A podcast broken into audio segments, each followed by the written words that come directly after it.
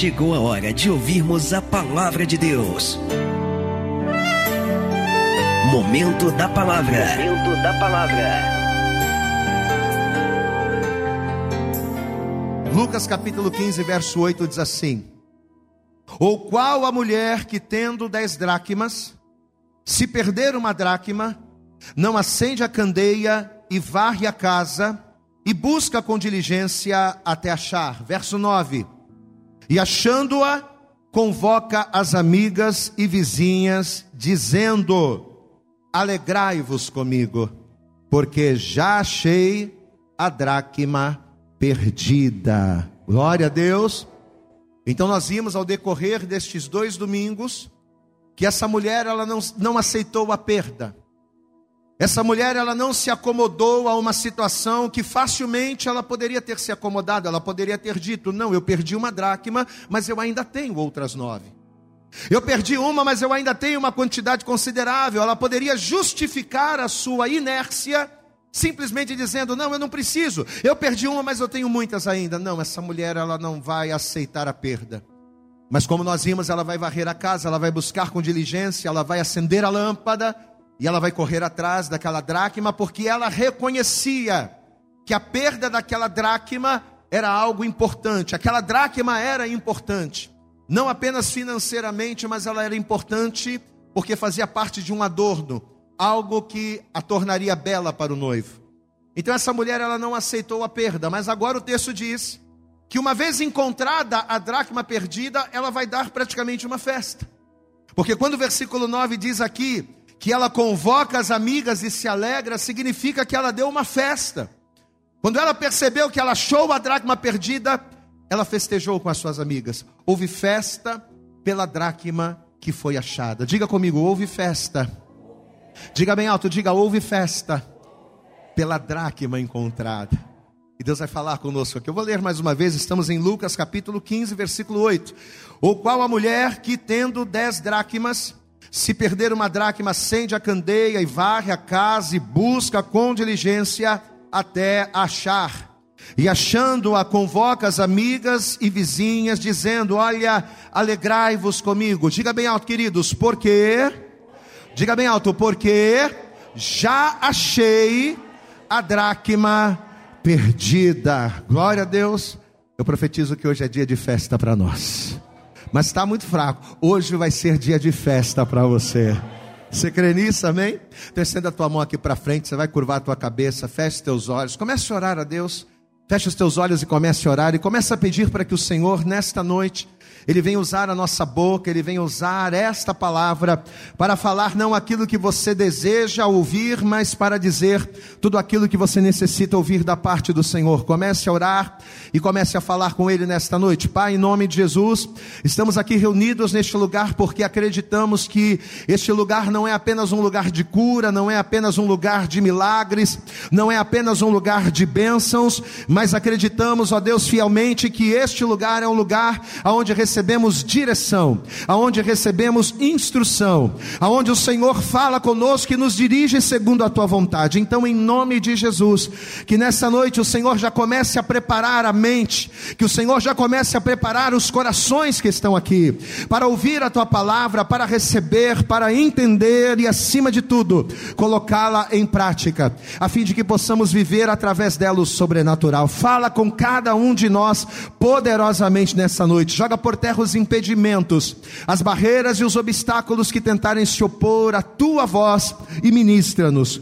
É o que nós te pedimos com toda a nossa fé e desejar te agradecemos em nome de Jesus. Você pode dizer amém, Jesus? Você pode dizer graças a Deus. Vamos aplaudir então, bem forte a Jesus. Isso, dê para Ele o teu melhor. Abra também a tua boca, diga glória, glória, glória a Deus. Graças a Deus, amém. Por favor, sente-se no teu lugar, tome o teu assento. Como eu sempre costumo dizer, a partir de agora, procure não olhar para os lados, procure não se distrair, apenas preste total atenção na palavra e naquilo que vai ser dito. Olhe para cá, preste atenção. Eu costumo dizer que as maiores revelações de Deus na palavra, elas estão escondidas nos detalhes.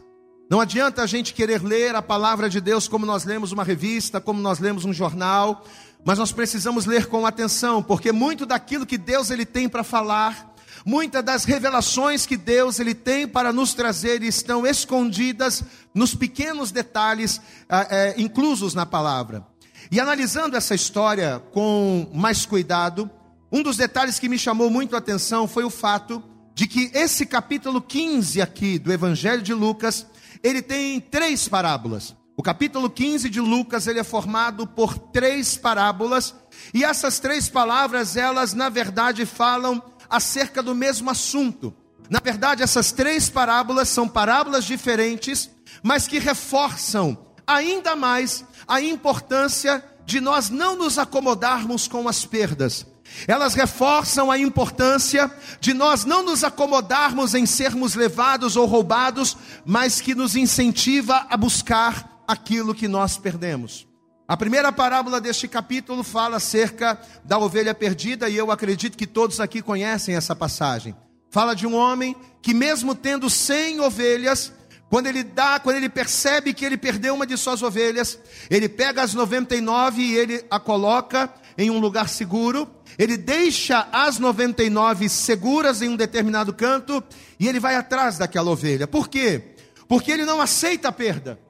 Por mais que ele tivesse 99 ovelhas e as 99 fossem um número considerável, ele diz: Não, eu não vou aceitar. Eu vou atrás daquela ovelha. Eu vou atrás, eu não aceito perdê-la. Então a primeira parábola desse capítulo já fala de maneira clara e de maneira aberta acerca de uma perda de alguém que não se conformou com ela, mas foi atrás. A segunda parábola desta, deste capítulo é justamente a parábola da, da dracma perdida, e ela tem sido a nossa base, né? Como nós temos dito. É aquela mulher que, mesmo tendo perdido uma dracma das dez que ela possuía, ela não se conformou com a perda e ela foi procurar com diligência, ela varreu a casa, ela acendeu a candeia até que conseguisse achar. E a terceira e última parábola deste capítulo 15 é a parábola do filho pródigo, que fala acerca de um filho que foi embora e que, a princípio, o pai o havia perdido.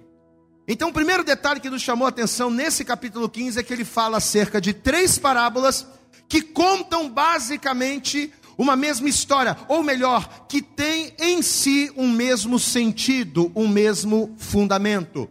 Só que o segundo detalhe curioso é que nas duas primeiras parábolas, tanto na parábola da ovelha perdida, como na parábola da dracma perdida, ambos, tanto o pastor quanto aquela mulher, eles não se conformaram com a perda.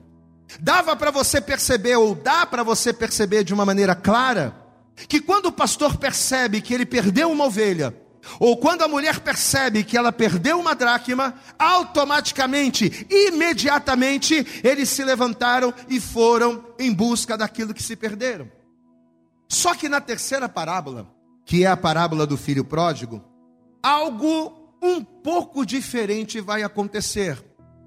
Porque apesar do pastor não ter se conformado e ter ido atrás daquela ovelha perdida, apesar da mulher não ter se conformado e ter ido atrás da dracma perdida, quando a gente lê a passagem do filho pródigo, a impressão inicial que nós temos é de que aquele pai se conformou com a perda do filho. Não é verdade?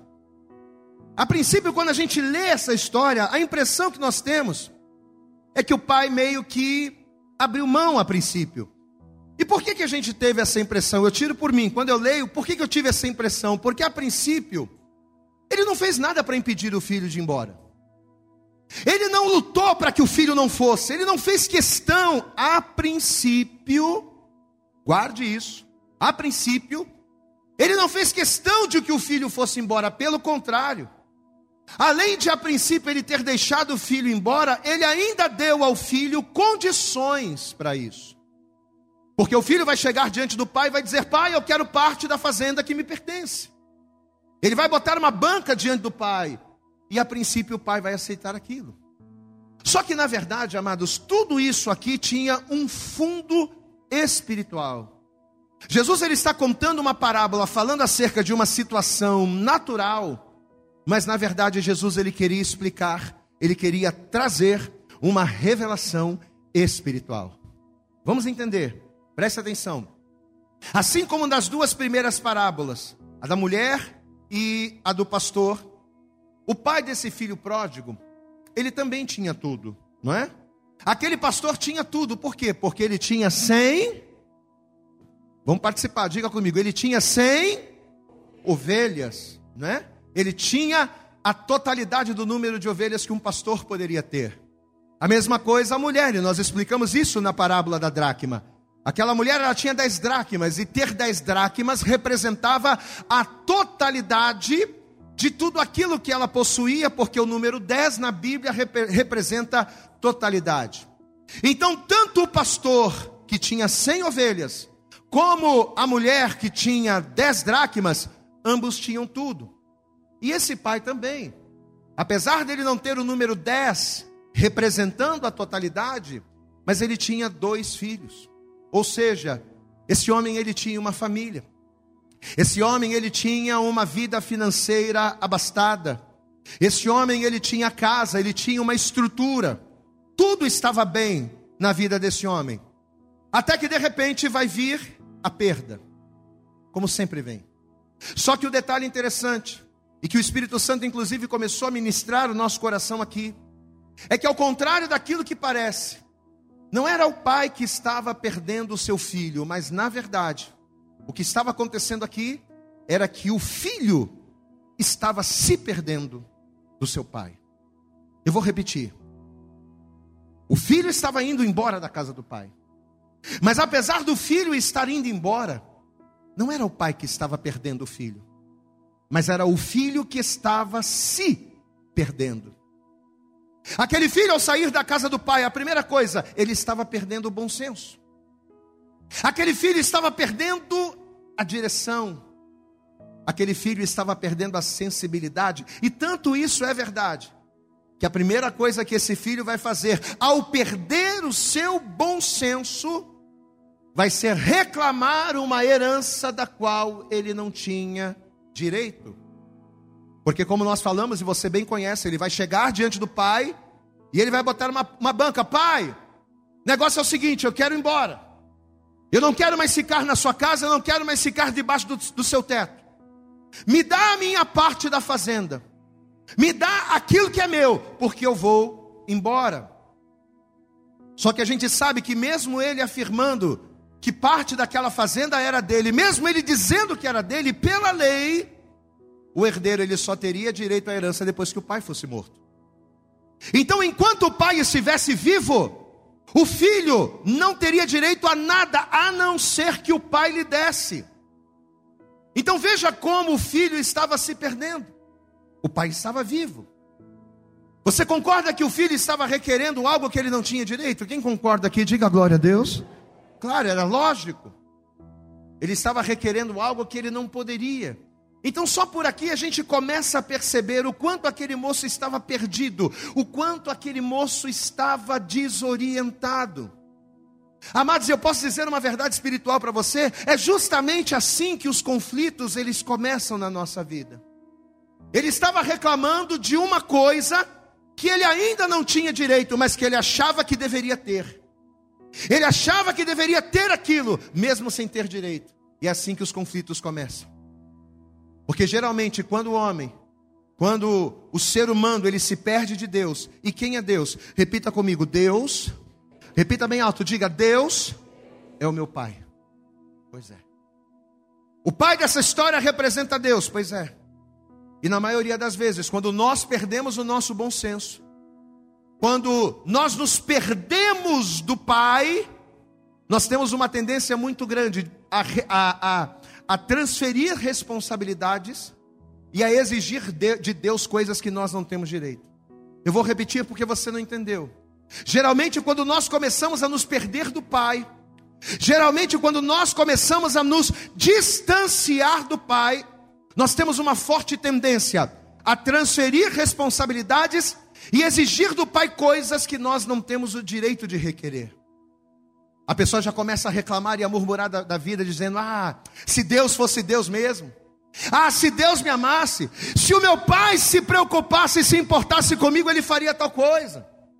Mas ele não faz porque a culpa de as coisas na minha vida não acontecem por culpa disso, por culpa, por culpa daquilo. O problema é a culpa do meu marido, é a culpa do trabalho, é a culpa das oportunidades. Ou seja, quando a gente começa a se perder de Deus, nós temos uma forte tendência a transferir as responsabilidades que são nossas para os outros, colocando a culpa dos nossos problemas, a culpa dos nossos fracassos nos outros, e ao mesmo tempo a gente começa a exigir de Deus coisas das quais nós não temos o direito de exigir. Ah, se Deus me amasse, Ele me dava. Se Deus me amasse, Ele abria a porta. Se Deus me amasse, Ele mudava a minha história. A gente começa a exigir benefícios e bênçãos ao Pai, porém nos esquecendo daquilo que o próprio Senhor Jesus ele falou lá no Evangelho de João. O que, que Jesus ele disse em João? Que nós até receberíamos sim tudo o que nós quiséssemos desde que estivéssemos nele. Posso ouvir um glória a Deus aqui? Eu tenho o direito de receber tudo o melhor de Deus.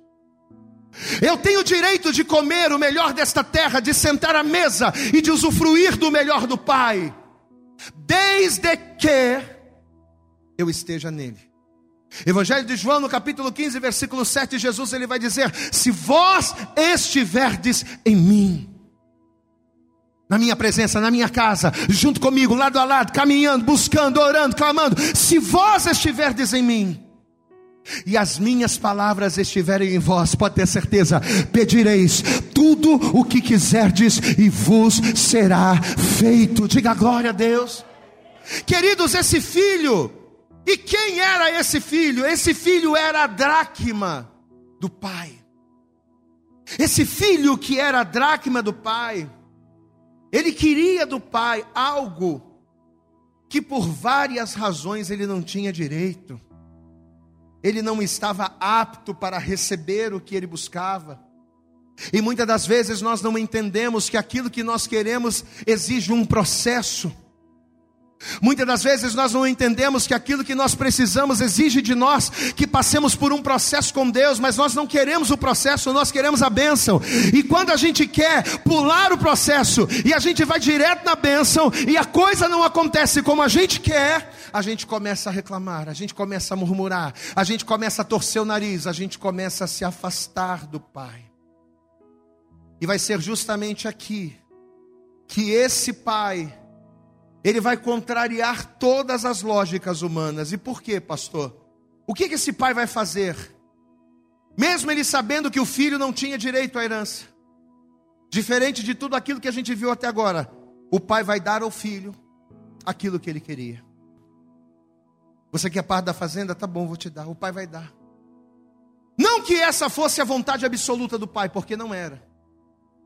Não que essa, que esse fosse o desejo do pai, porque não era. Mas havia um propósito do pai estar fazendo aquilo, havia uma razão. E ao contrário daquilo que nós compreendemos, quando o pai deu a parte da fazenda para o filho, a intenção do, fi, a intenção do pai era resgatar o filho perdido. Glória a Deus, amados. Pastor, mas como assim? Entenda. Por mais absurdo que possa parecer para nós, escute isso e guarde isso. Por mais absurdo que possa parecer para mim e para você, existem dracmas, existem filhos, existem ovelhas, existem pessoas que só dão valor ao que têm depois que perdem. Existem pessoas que recebem tudo de Deus, recebem o melhor de Deus, mas apesar de receberem o melhor de Deus, não valorizam aquilo que têm, não valorizam pessoas, não, não valorizam situações, não valorizam momentos, não valorizam nada. Esse pai aqui, que representa o próprio Deus, ele vai usar justamente a perda ao seu favor. Eu quero ganhar o meu filho. Mas não adianta eu falar, não adianta eu discutir, não adianta eu querer abrir a cabeça dele e colocar dentro da cabeça dele a minha vontade. Então ele quer ir embora, tudo bem, eu vou dar a ele o que ele quer. Ele não está preparado para tomar posse disso, ele não está preparado para viver o que ele quer viver, mas ele quer viver, então vai. Porque através da perda ele vai aprender a valorizar aquilo que um dia ele teve. Queridos, ele vai aceitar perder o seu filho por um pouco de tempo, para lá na frente o recuperar por inteiro. Eu vou perder o meu filho um pouco agora. Eu vou perder ele por alguns momentos, mas eu tenho certeza que lá na frente a vida vai ensinar para ele Deus vai ensinar para ele aquilo que hoje eu não estou conseguindo enxergar, mas que ele vai conseguir ver. Ou seja, mais do que palavras, esse pai, esse pai vai apostar que o rigor da vida e a dureza do mundo ensinariam ao seu filho o caminho de volta para casa. A vida vai ensinar. A vida vai ensiná-lo a valorizar. Queridos, e diz a palavra que aquele jovem, ele vai juntar tudo o que ele tinha, ou melhor, tudo que o seu pai lhe deu. Com aquela marra de jovem, aquela coisa que o jovem tem, não, eu vou e pá, e eu vou conseguir, e ele vai pegar tudo o que ele tinha.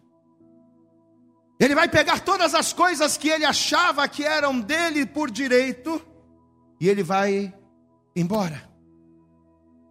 E apesar de num primeiro momento parecer que aqui o pai estava perdendo o filho, na verdade, quando o filho vai embora, é que o resgate vai começar. Glória a Deus, amado. Você sabe quando é que o resgate daquilo que nós perdemos começa? Quando a gente começa a perder as coisas, e é a partir daí que Deus ele começa a nos ensinar da maneira mais dura. O resgate vai começar aqui, porque diz a Bíblia, conta a história, que muito rapidamente esse jovem ele vai começar a gastar tudo. E a Bíblia faz questão de citar, a Bíblia faz questão de dizer que ele vai perder tudo vivendo dissolutamente. Eu quero que você acompanhe comigo. Vamos ler aqui, Evangelho de Lucas, capítulo 15, vamos ler a partir do versículo 11. Lucas, capítulo 15, verso 11, diz assim a palavra: Veja, e disse: Um certo homem tinha dois filhos, e o mais moço deles disse ao pai: Pai, dá-me parte dos bens é, que me pertence. E ele repartiu por eles. Veja que não houve nenhum tipo de resistência da parte do pai. Você quer? Eu te dou. E ele repartiu por eles a fazenda. Verso 13. E poucos dias depois, o filho mais novo, ajuntando tudo, partiu para uma terra longínqua e ali desperdiçou os seus bens. Diga bem alto, queridos: vivendo Repita comigo, diga bem alto: vivendo dissolutamente. Você sabe o que significa a palavra dissolutamente? Você sabe o que significa viver de forma dissoluta? Ele vai começar a viver, olhe para mim, ele vai começar a viver de maneira destrutiva. Porque a palavra dissoluto significa dissolver, significa separar. A palavra dissoluto significa romper. Então esse filho vai começar a tomar atitudes. Esse filho vai começar a fazer escolhas que vão romper com o seu, com todos os laços, com todos os vínculos com seu pai. Ele vai começar a viver de maneira totalmente contrária a tudo aquilo que um pai, que o pai um dia o orientou, a fim de dissolver, a fim de romper, de separar os laços. Então, quando a Bíblia diz aqui que ele viveu dissolutamente, apesar da Bíblia, apesar de Jesus não ter entrado em detalhes, o que, que a gente deduz? Que esse jovem ele vai gastar os seus recursos com tudo aquilo que o pai não aprovava ele vai gastar com bebedeiras, ele vai gastar com mulheres, ele vai gastar com farra, ele vai, casar, vai gastar com vícios, ele vai começar a torrar o seu dinheiro e ele vai começar a gastar tudo de maneira dissoluta, ou seja, quebrando todos os tabus, arrebentando com todos os laços, com tudo aquilo que um dia ele foi ensinado, com tudo aquilo que um dia ele aprendeu. Ele vai começar a gastar, gastar, até que finalmente, diz a Bíblia, que ele vai perder tudo o que ele tinha. E quando a palavra de Deus ela diz aqui que ele gastou, que ele perdeu tudo, não significa que ele perdeu uma de dez dracmas, não. Quando a Bíblia diz que ele perdeu tudo, não significa que ele perdeu uma de cem ovelhas, não. Quando a Bíblia diz que ele perdeu tudo, é como se ele tivesse perdido dez dracmas das dez. É como se ele tivesse perdido cem ovelhas das cem. Não havia mais nada, não havia sobrado absolutamente mais nada. A gente lembra do endemoniado gadareno, né? Ou melhor, do outro, do outro endemoniado, que diz a Bíblia que quando Jesus ele chega até ele, Jesus ele vai curá-lo, mas a história daquele endemoniado era uma história triste porque ele tinha casa, mas ele não morava em casa, ele morava no cemitério. Ele tinha cama, mas ele não dormia na cama, ele dormia em sepulcros. Ele tinha uma família, mas ele não morava com a família, ele morava com os mortos, ou seja, uma pessoa que perdeu tudo na vida. Ele teve as coisas, mas ele não podia, não podia usufruir, ele não usufruía, porque o mal o influenciava. E quantas e quantas pessoas estão desta maneira? Pessoas que perderam tudo. Talvez eu estou falando aqui com pessoas que perderam tudo. Talvez você é este filho, é esta dracma. Enquanto ele não tinha perdido tudo, ele foi perdendo, perdendo, perdendo sem dar valor. Enquanto ele ainda tinha alguma coisa, ele continuou gastando, gastando, gastando naquilo que não era agradável. Ele foi vivendo a sua vida no hoje, sem pensar no amanhã, porque é assim que o diabo faz. O diabo, quando ele entra na vida do homem, quando ele entra na vida da mulher, ou melhor, quando o homem ou a mulher dá espaço, brecha para que o diabo entre, ele arranca tudo o que nós temos. Ele arranca tudo que nós possuímos. Você vai ver, você vai ver aqui esse jovem ele ele vai perder tudo, ele não tinha mais nada. Só que vai ser justamente aqui nesse momento, depois de ter perdido tudo e de não ter sobrado mais nada, vai ser aqui que ele vai aprender a dar valor, só que da pior maneira. Eu posso ouvir um glória a Deus aqui? Ele vai aprender a dar valor. Mas ele vai aprender a dar valor da pior maneira possível. Vamos para a palavra. Estamos em Lucas 15. Vamos ler a partir do versículo 11 mais uma vez para a gente ter no contexto. Lucas capítulo 15, verso 11. Um certo homem tinha dois filhos. E o mais moço deles disse ao pai: Pai, dá-me parte dos bens que me pertence. E ele repartiu por eles a fazenda. E poucos dias depois, o filho mais novo, juntando tudo, partiu para uma terra longínqua e ali desperdiçou os seus bens, vivendo dissolutamente, ou seja, de maneira quase que suicida, arrebentando todos os laços que o prendia com seu pai, todos os laços de valor, todos os laços de respeito. Ele estava ali vivendo de maneira completamente absurda. E havendo ele, versículo 14, e havendo ele gasto tudo, houve naquela terra uma grande fome, e começou a padecer necessidades, e foi, e chegou-se a um dos cidadãos daquela terra, o qual o mandou, sabe para onde? Para os seus campos a apacentar porcos, e desejava fazer, sabe o que? Encher o seu estômago com as bolotas que os porcos comiam, porque ninguém lhe dava nada. Aquela pessoa que, enquanto tinha tudo, não deu o mínimo valor para as coisas que tinha.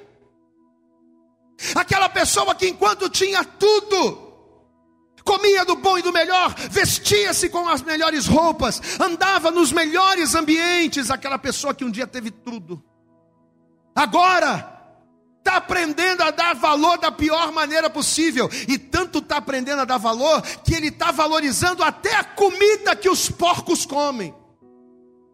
Olha como é que a gente aprende, olha como é que o homem aprende. Um camarada que tinha tudo e não valorizou nada, agora ele está valorizando a comida dos porcos, ele está desejando comer o que os porcos comiam porque ninguém lhe dava nada e o dinheiro acabou. Amada, aprenda uma coisa, eu falei hoje isso aqui de manhã e é uma verdade. Nada no mundo é de graça. Eu quero que você repita isso comigo. Diga nada. Vamos repetir bem alto. Diga nada no mundo é de graça. Você pode não pagar com dinheiro, mas de alguma forma você vai pagar tudo aquilo que você faz ou tudo aquilo que você recebe do mundo. Você pode não pagar com dinheiro por um copo de cachaça. E eu lembro da época, meu pai está aqui. Eu falei isso de manhã e falo hoje de novo, agora à noite. Meu pai está presente. Eu lembro da época que meu pai ficava pelos botiquins da vida. E o que mais, a coisa mais fácil de acontecer era alguém chegar para ele e dizer: Wilson, vamos tomar um negócio, eu pago. Você não encontra ninguém para te dar um quilo de arroz, para te dar um quilo de feijão, mas para te dar uma garrafa de cerveja, para te dar uma garrafa de cachaça, para te dar uma trouxa de maconha, todo mundo te dá de graça. Mas ainda que você não pague pela cachaça que você bebe, ainda que você receba de graça a maconha que você fuma, de alguma forma você vai pagar. Você pode não pagar com dinheiro, mas você paga com a tua vida, você paga com a tua consciência, você paga com a tua sobriedade. O mundo não te dá nada de graça. Você pode não pagar com dinheiro, por uma mulher estranha, por uma noite de aventura. Você pode não pagar, de, ela pode aparecer de graça para você. Mas você vai pagar com a tua família. Você vai pagar com a perda dos seus filhos, você vai, vai pagar com a destruição do teu relacionamento. Sabe por quê? Porque o mundo quer tirar de você, o mundo quer tirar de mim tudo aquilo que nós temos. Então você pode não meter a mão no bolso e não pagar pelo mal.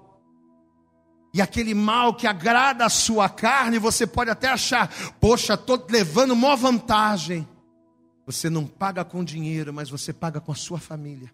Você não paga com dinheiro, mas você paga com a sua honra.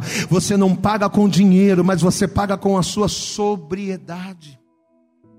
Meu querido, talvez você está aqui nesta noite ouvindo essa palavra e pelo fato de no passado você ter deixado de dar valor a alguma coisa, pelo fato de você ter deixado de dar valor aos conselhos do seu pai, aos conselhos da sua mãe, pelo fato de você ter deixado de dar valor ao seu marido, à sua mulher, pelo fato de você não ter valorizado a sua família, pelo fato de você não ter valorizado os teus filhos, talvez você está aqui hoje tendo que aprender a valorizar da, da pior maneira possível, que é através da perda. Ah, pastor, se eu tivesse tido um pouco mais de sabedoria, ah, pastor, se eu tivesse valorizado um pouco mais as pessoas que estavam do meu lado, a minha vida hoje não estaria assim. Talvez você está aqui e um dia você teve casa, um dia você teve família, um dia você teve um bom emprego, um dia você teve uma estabilidade, e talvez você perdeu tudo. Assim como aquele jovem não valorizou, você também não valorizou. Só que nessa noite o Senhor te trouxe aqui não para te apontar o dedo, mas o Senhor te trouxe aqui para te dar uma direção. Glória a Deus, amados. E sabe o que, que a palavra de Deus ela diz lá no livro de Eclesiastes, no capítulo de número 12? Ela nos dá o seguinte conselho: lembra-te do teu Criador no dia da tua mocidade. Lembra-te do teu Criador, lembra-te do Pai, porque é a lembrança do teu Pai que vai trazer você de volta e vai transformar a tua história. A palavra bem forte ao Senhor. Lembra-te dele nos dias da tua mocidade, antes que venham os maus dias e nele não tenhas mais contentamento. Aleluias! Quando o escritor diz: Lembra-te do teu Criador no dia da mocidade, o que, que ele está dizendo? Lembra-te do teu Pai enquanto ainda dá tempo. Lembra-te do teu Pai enquanto você ainda tem força porque a mocidade representa força, representa ânimo, representa energia. Lembra-te do teu Criador, diga bem alto: o meu Criador. Repita isso com autoridade e fé, diga: o meu Criador é o meu Pai. Lembra-te do teu Criador no dia da tua mocidade. Traga a memória, traga a você a lembrança do teu pai, antes que os maus dias cheguem, nos quais você não tenha contentamento. Apesar desse filho ser o mais moço, por virar as costas para o seu pai, ele está vivendo dias sem contentamento. Como é que você vai estar contente desejando comer as bolotas dos porcos? Como é que você vai ter contentamento sabendo que o teu pai tem uma casa boa e você está morando no chiqueiro? Lembra-te do teu Criador. Ele estava nos dias maus, mas ele vai se lembrar do Pai. Diga glória a Deus. No momento em que ele estava no mais fundo do poço, no lugar mais deplorável, ele vai se lembrar do Pai.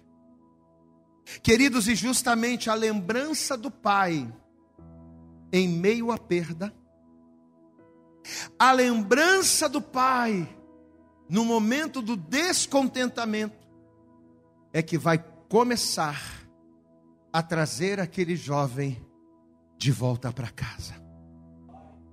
Porque ele vai começar a se lembrar. Ele vai começar a ser resgatado e ele vai cair em si. A Bíblia diz que ele vai cair em si. Diga comigo, cair em mim. Diga, eu preciso cair em mim. O que é você cair em? O que é cair em mim? O que é cair em si? Você olhar para a sua vida, para as oportunidades que um dia você já teve, para as pessoas que já passaram pela tua vida e te fizeram tão bem, e você pensar: por que, que eu ainda estou aqui? Por que, que eu não estou além? Espera aí, é você cair em si e reconhecer que você precisa mudar. Amados, as pessoas elas podem fazer tudo para você, elas podem fazer tudo por você. Elas podem te dar os melhores conselhos e pavimentarem o caminho para você passar. Mas se você não cair em si, se você não tiver um entendimento de quem você é, nada vai adiantar o que as pessoas fizerem. Esse jovem vai se lembrar do pai, e a lembrança do pai, em meio à perda, vai começar a trazê-lo de volta. Ele vai cair em si. Lucas capítulo 15, verso 17. Vamos ler a partir do versículo 15 para a gente não perder o contexto. Estamos em Lucas 15, verso 15. E foi, e chegou-se a um dos cidadãos daquela terra, o qual mandou para os seus campos apacentar porcos, e desejava encher o seu estômago com as bolotas que os porcos comiam, e ninguém lhe dava nada. Diga bem alto, igreja, e tornando em si. Em algumas traduções está, e caindo em si e caindo em si disse: Quantos empregados de meu pai têm abundância de pão e eu aqui pereço de fome? Somente quando a gente se conscientiza das nossas falhas para com o Pai, é que o nosso resgate acontece. Posso ouvir um glória a Deus aqui? Somente quando eu percebo, meu Deus, quanto eu falhei com meu pai. Meu Deus, meu pai me deu tantas oportunidades. Meu pai me ama. Meu pai me ama e eu fiz isso. Somente quando a gente tem o reconhecimento, somente quando a gente reconhece o nosso erro, a nossa falha, quando nós nos conscientizamos, é que a gente começa a ser resgatado. Aquele rapaz, ele vai dizer isso com ele, está falando com ele, não está falando com outra pessoa, ele está falando com ele mesmo. Meu Deus, o que, que eu estou fazendo aqui no meio? O que, que eu estou fazendo aqui no meio dos porcos? O que, que eu estou fazendo aqui nessa lama? O que, que eu estou fazendo aqui nesse lugar cercado de podridão, enquanto os empregados na casa do meu pai comem pão? O que, que eu estou fazendo aqui? Por que, que eu ainda continuo perdendo meu tempo nesse mundo, perdendo meu tempo nessa vida, perdendo meu tempo afundado nisso, meu irmão? Olha o que Deus está falando comigo e com você nessa noite. Olha aqui para mim. Deus ele quer mudar a sua história. Deus ele quer mudar a sua família. Deus ele quer restaurar o seu casamento. Deus ele quer te transformar em outra pessoa. O Pai tem o melhor para você. Mas enquanto você não se conscientizar, enquanto você não cair em si e não disser para você: o que, que eu estou fazendo fora da casa do Pai? Enquanto você não tiver esse entendimento, o que, que eu estou fazendo afastado de Deus? Enquanto você não entender isso, a tua vida vai continuar da mesma forma. O teu casamento vai continuar da mesma forma. A tua vida profissional, a tua vida familiar, ela vai continuar da mesma forma, porque a mudança em todas as áreas da nossa vida, ela passa pela renovação do nosso entendimento. Por isso que Paulo disse lá em Romanos 12. Por isso que Paulo disse lá em Romanos 12, que nós só experimentamos a boa, perfeita e agradável vontade de Deus quando? Quando renovamos o nosso entendimento. Esse jovem aqui, através da perda, ele estava tendo o seu entendimento renovado, ele estava caindo em si. E olha o que vai acontecer, versículo de número 17. E caindo em si, e tornando em si, disse: Quantos empregados de meu pai têm abundância de pão, e eu aqui, nessa situação, pereço de fome. Levantar-me-ei, diga glória a Deus. Chega de ficar nessa lama. Chega de ficar prostrado, não tendo nada, sendo um filho de um pai que tem tudo. Glória a Deus, amado.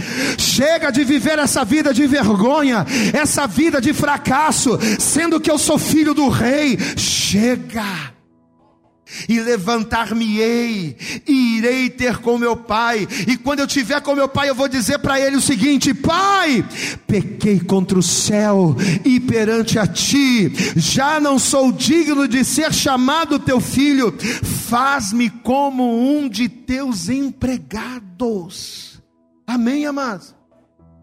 O arrependimento olha para cá. O arrependimento, a consciência do erro, veio de uma maneira tão forte, de uma maneira tão forte, que mesmo ele sendo filho, ele estava disposto a ser servo. Não precisa me receber como filho, não. Não precisa me receber na mesma condição da qual eu saí, não, não precisa. Eu estou valorizando tanto a tua presença, eu estou valorizando tanto a tua casa, que não precisa me receber com honra de filho, não. Ainda que seja como um servo, como um trabalhador, mas que o Senhor me receba. Isso ele está falando só com ele. Quem está entendendo, pastor, aqui, diga glória a Deus, amado. Para ser aceito pelo Pai, ele estava disposto a deixar o lugar de filho para ser recebido como servo. Só que esse filho se esqueceu de uma coisa: ele se esqueceu que o seu pai não é vingativo. Eu vou repetir. Ele se esqueceu de uma coisa: que o pai não era vingativo. O pai não era mal, não. Porque geralmente quando a gente é jovem, a gente acha: ah, meu pai não quer que eu faça nada porque meu pai é mal. Meu pai não quer me dar o que eu quero, não quer fazer o que eu quero, eu quero fazer isso, ele não quer porque meu pai é mal. Não, não é porque teu pai é mal, é porque ele sabe o que é melhor para você. Aquilo que você enxerga aqui, ele enxerga duas vezes mais à frente. Aquele filho, ele estava fazendo, ele estava fazendo uma conjectura na sua mente de um pai que iria ser implacável com ele, mas ele estava se esquecendo que o pai amava o filho. No livro do profeta Isaías, no capítulo 55, abre lá comigo, já estamos caminhando para o fim. Isaías, livro do profeta Isaías, no capítulo 55. Olha o que a palavra de Deus ela diz aqui no versículo de número 7, Isaías. Livro do profeta Isaías, capítulo 55, versículo 7, diz assim a palavra, veja, diz assim: Deixe o ímpio o seu caminho, e o homem maligno os seus pensamentos, deixa isso de lado e se converta ao Senhor, que se compadecerá dele. Torne para o nosso Deus, porque grandioso é em perdoar. Vem para Deus que Ele te perdoa, vem para Deus que Ele te aceita, vem para Deus que Ele vai cuidar de você, porque Ele te ama. Aleluias! Não importa o que eu ou você tenhamos feito na vida.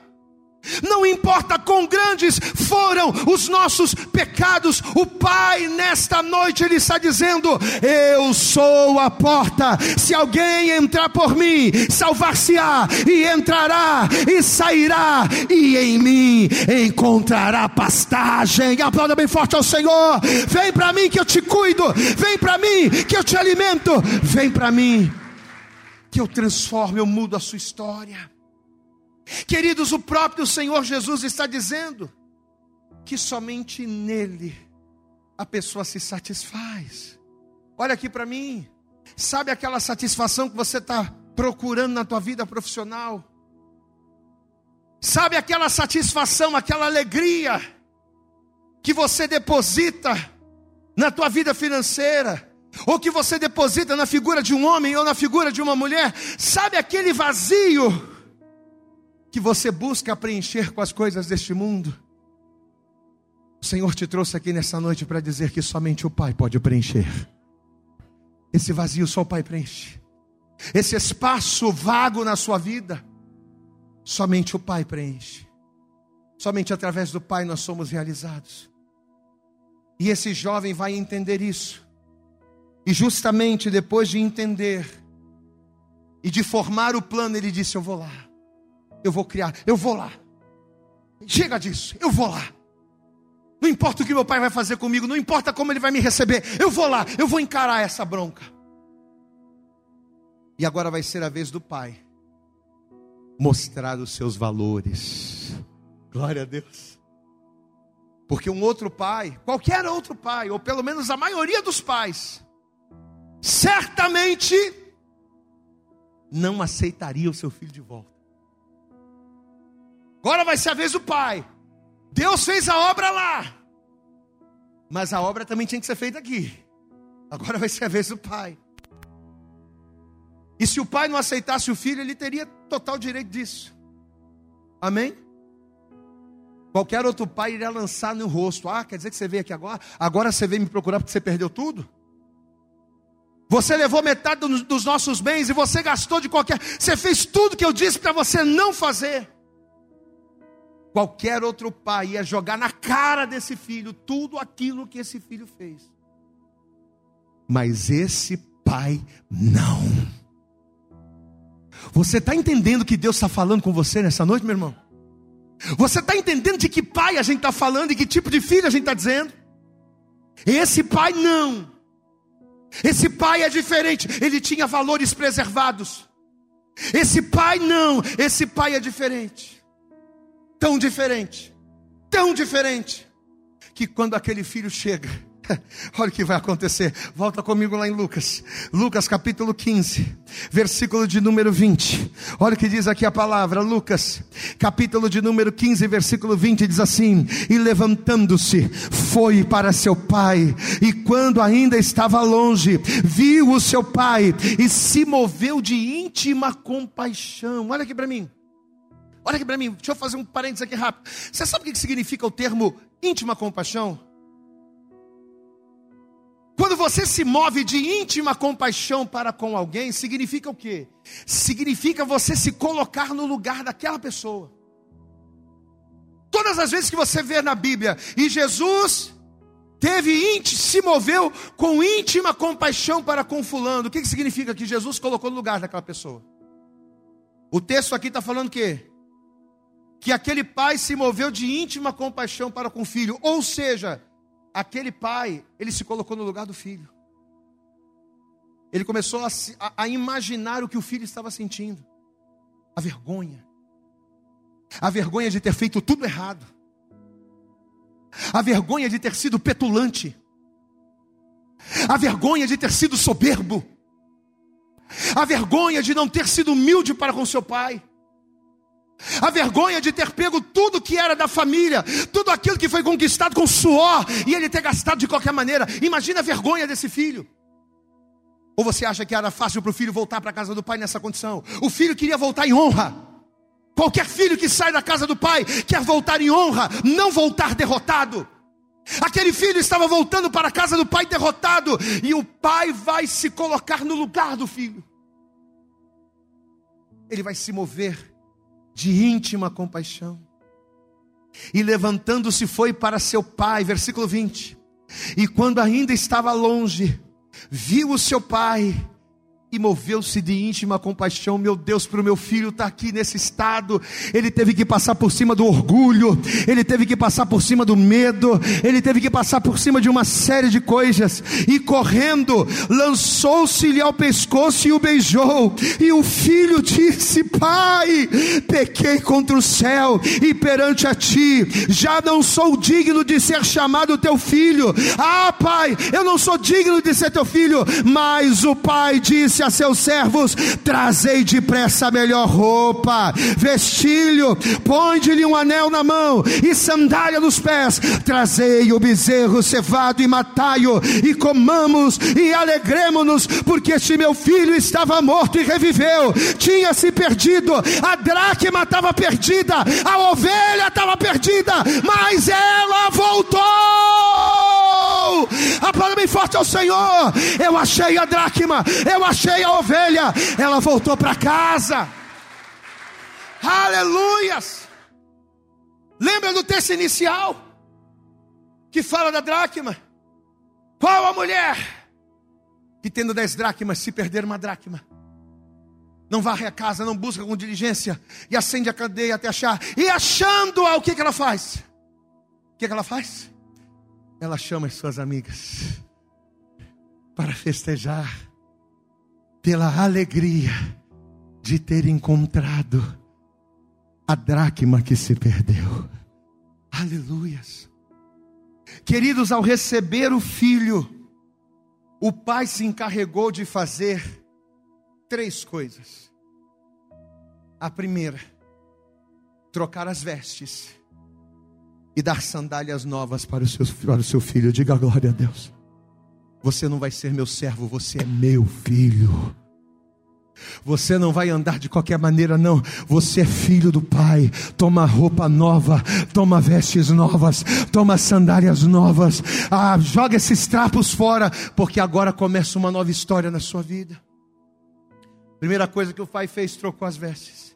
Segunda coisa que o pai fez, pôs um anel no dedo. Diga glória a Deus. Todo mundo que olhar para esse anel vai saber: Tu é o meu filho, cara. Tu é meu filho, rapaz. E a terceira coisa, vai matar um bezerro cevado e vai dar de comer, vai alimentá-lo. Tudo aquilo, escute, tudo aquilo que ele precisava e que longe do pai ele perdeu, ao retornar para a casa do pai, o pai estava lhe dando. As vestes que se estragaram pela vida que ele estava vivendo foram trocadas por vestes novas. O anel que representava a sua condição, a sua posição de filho, foi recolocado no dedo e a sua condição foi restaurada. E por último, a fome que ele sentia a ponto de desejar comer a comida dos porcos, ela vai ser saciada por um bezerro cevado. Posso ouvir um glória a Deus? Deus nessa noite quer trocar as tuas vestes. Deus nessa noite quer colocar um anel no seu dedo. Deus, nessa noite, Ele quer alimentar você com o pão, com a comida, com o alimento que vai saciar você por completo. Diga a glória a Deus. Deus, neste momento, Ele quer fazer festa, Ele está fazendo festa no céu. Ele já tem uma festa preparada. Mas para isso, você precisa ser aquele filho. Você precisa ser aquela ovelha. Você precisa ser aquela dracma que caindo em si, diga para si mesmo: Eu preciso voltar para a casa do Pai. Para a gente finalizar, um grande escritor norte-americano, pastor John MacArthur, um homem usadíssimo por Deus, ele é escritor e pastor. E ele disse uma frase, inclusive a gente vai postar essa frase essa semana nas nossas redes sociais. E ele falou uma frase que diz o seguinte: Quando um pecador se arrepende, a festa no céu. Você pode dar glória a Deus aí? Quando um pecador se arrepende, a festa no céu. Porém, a festa no céu não é em honra ao pecador, mas a festa no céu é em honra ao Salvador. Glória a Deus. Deus quer fazer festa no céu por ter te encontrado. Deus quer fazer festa no céu por ter te resgatado. Mas só depende de você. Se coloque de pé em nome de Jesus. Se coloque de pé.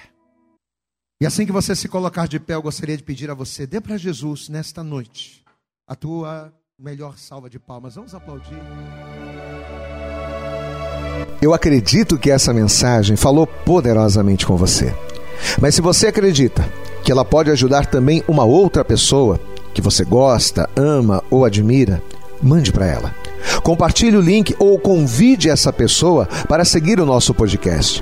E creia que fazendo isso, ainda que não seja você a ministrar, além de nos ajudar, você estará cumprindo o ID de Deus. Deus abençoe você e até o nosso próximo conteúdo.